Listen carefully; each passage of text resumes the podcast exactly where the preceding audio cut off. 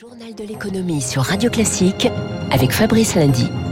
Il est 6h39 sur Radio Classique. L'appel du président de la République hier aux Français qui doivent se préparer à davantage d'efforts alors que le monde est confronté à une grande bascule. Je cite le chef de l'État. Ukraine, dérèglement climatique, inflation, le ton grave d'Emmanuel Macron en Conseil des ministres.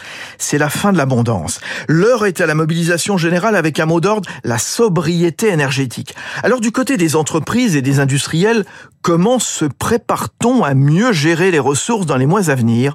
Les explications de Émilie Vallès. Bon nombre d'industriels très énergivores n'ont pas attendu les risques de pénurie pour optimiser leur consommation de gaz ou d'électricité, notamment dans la chimie, la papeterie ou encore la sidérurgie, explique Nicolas Goldberg. Il est expert énergie chez Columbus Consulting. Ce qu'ils peuvent faire, et ce qu'ils font déjà pour la plupart, c'est concentrer leur production plutôt en été, fermer plutôt en, euh, décembre euh, plutôt qu'au mois d'août. Euh, c'est parfois produire la nuit. L'exemple qu'on peut donner, c'est la production d'aluminium. De 50 à 80 des coûts sont les coûts de l'énergie. C'est une industrie qui veille à être sobre sur sa consommation d'énergie parce que c'est un facteur de compétitivité. Du côté des centres commerciaux, un travail est en train d'être mené avec RTE, le gestionnaire du réseau, pour trouver des gisements d'économie. Dorian Lamar du Conseil national des centres commerciaux. En cas de pic de tension, on va peut-être baisser la température euh, d'un degré, c'est 7% d'économie d'énergie. Et puis de la même manière, euh, ne pas éclairer inutilement des enseignes la nuit dans un centre commercial quand il n'y a plus de passage. C'est l'addition d'un certain nombre de petites mesures qui vont générer ces économies quand elles vont être prises collectivement. L'idée, c'est aussi d'éviter les coupures de courant, poursuit ce professionnel, dangereux en termes de sécurité.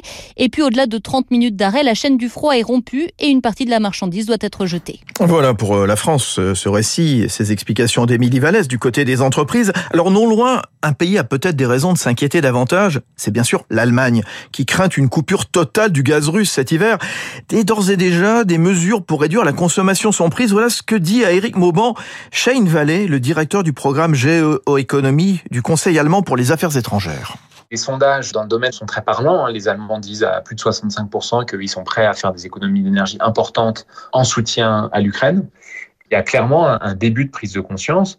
Et j'ai envie de dire, euh, pour être un petit peu provocateur, peut-être une prise de conscience plus forte que celle qu'il y a en France. Nous avons toujours le sentiment en France d'être euh, protégés par euh, le choix du nucléaire. Et nous aussi les Français, mais en fait plus largement, nous les Européens, à la fois pour répondre euh, à nos obligations climatiques et pour répondre à notre besoin euh, d'indépendance et de souveraineté énergétique, nous allons devoir, pour ces deux raisons-là, faire des efforts euh, profonds. Et ça, c'est des efforts qui seront très importants en Allemagne, mais qui seront également importants en France et dans le reste de l'Union européenne. Alors, la lutte contre les gaz à effet de serre, cette décision importante prise par la Californie, toujours à la pointe des efforts pour une transition énergétique du pays. L'État, 40 millions de consommateurs, hein, va interdire la vente de voitures à essence d'ici 2035.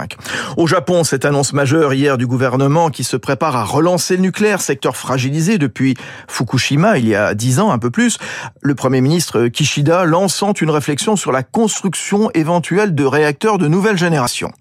Le gaz naturel européen dépasse 300 euros le mégawatt-heure, un record depuis le mois de mars au début de l'invasion russe de l'Ukraine. En revanche, les prix des céréales sont redescendus des sommets après six mois de conflit, 440 euros la tonne sur le marché européen au printemps c'était le double de l'été dernier. Aujourd'hui, 330 euros en août grâce à la reprise des exportations d'Ukraine. Sur les marchés euh, actions, le Nikkei euh, dans le vert ce matin, plus 0,6%. Euh, Wall Street, après trois semaines de baisse, conclut en petite hausse hier soir, en attendant évidemment demain la conférence des banquiers centraux de Jackson Hole. Le Dow Jones prend 0,2%, le Nasdaq plus 0,4%. Paris aussi, la bourse stoppe sa série de baisses, plus 0,4% pour le CAC, 6386, une bonne tenue portée par le retour du luxe sur le devant de la scène, LVMH plus 1%, Hermès plus 2%, Kering plus 1%.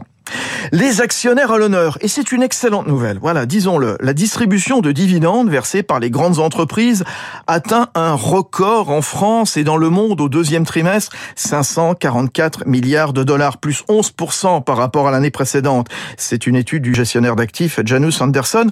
Et tout le monde va en profiter selon Jérôme Dédéian, président de la plateforme Mon Partenaire Patrimoine qu'il faut savoir que, euh, notamment pour les grandes entreprises cotées françaises, les actionnaires, bah, c'est l'État. 17 milliards d'impôts sur les sociétés que l'État va toucher en plus euh, en France.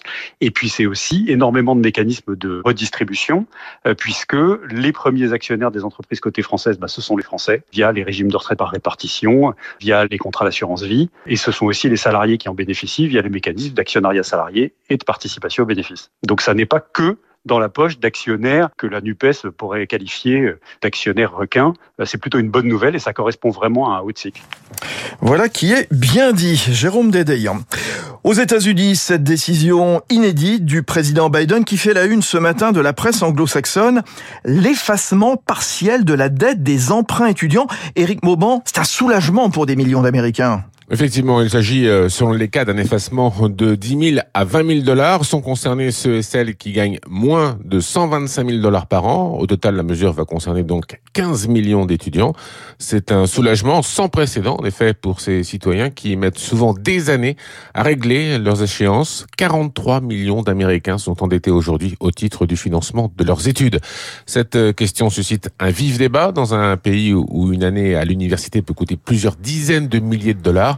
Le total de la dette fédérale étudiante s'élève à 1600 milliards. C'était une promesse de campagne lors de l'élection de Joe Biden, mais la décision annoncée hier n'a pas été facile à prendre. L'exécutif s'inquiétait notamment de la possibilité que la mesure n'alimente une inflation déjà galopante. La gauche du Parti démocrate estime que la Maison-Blanche aurait dû aller encore plus loin. Elle proposait d'effacer jusqu'à 50 000 dollars par étudiant. De leur côté, les républicains, eux, dénoncent le cadeau offert aux étudiants, et ce, à deux mois des Merci Eric Mauban. Enfin, on sent que le Covid s'éloigne quand Zoom, le service de visioconférence tard des confinements, revoit à la baisse la croissance de ses revenus, pénalisée notamment par le retour des salariés au bureau. Zoom cherche désormais à pivoter vers les entreprises avec des services payants. 6h46.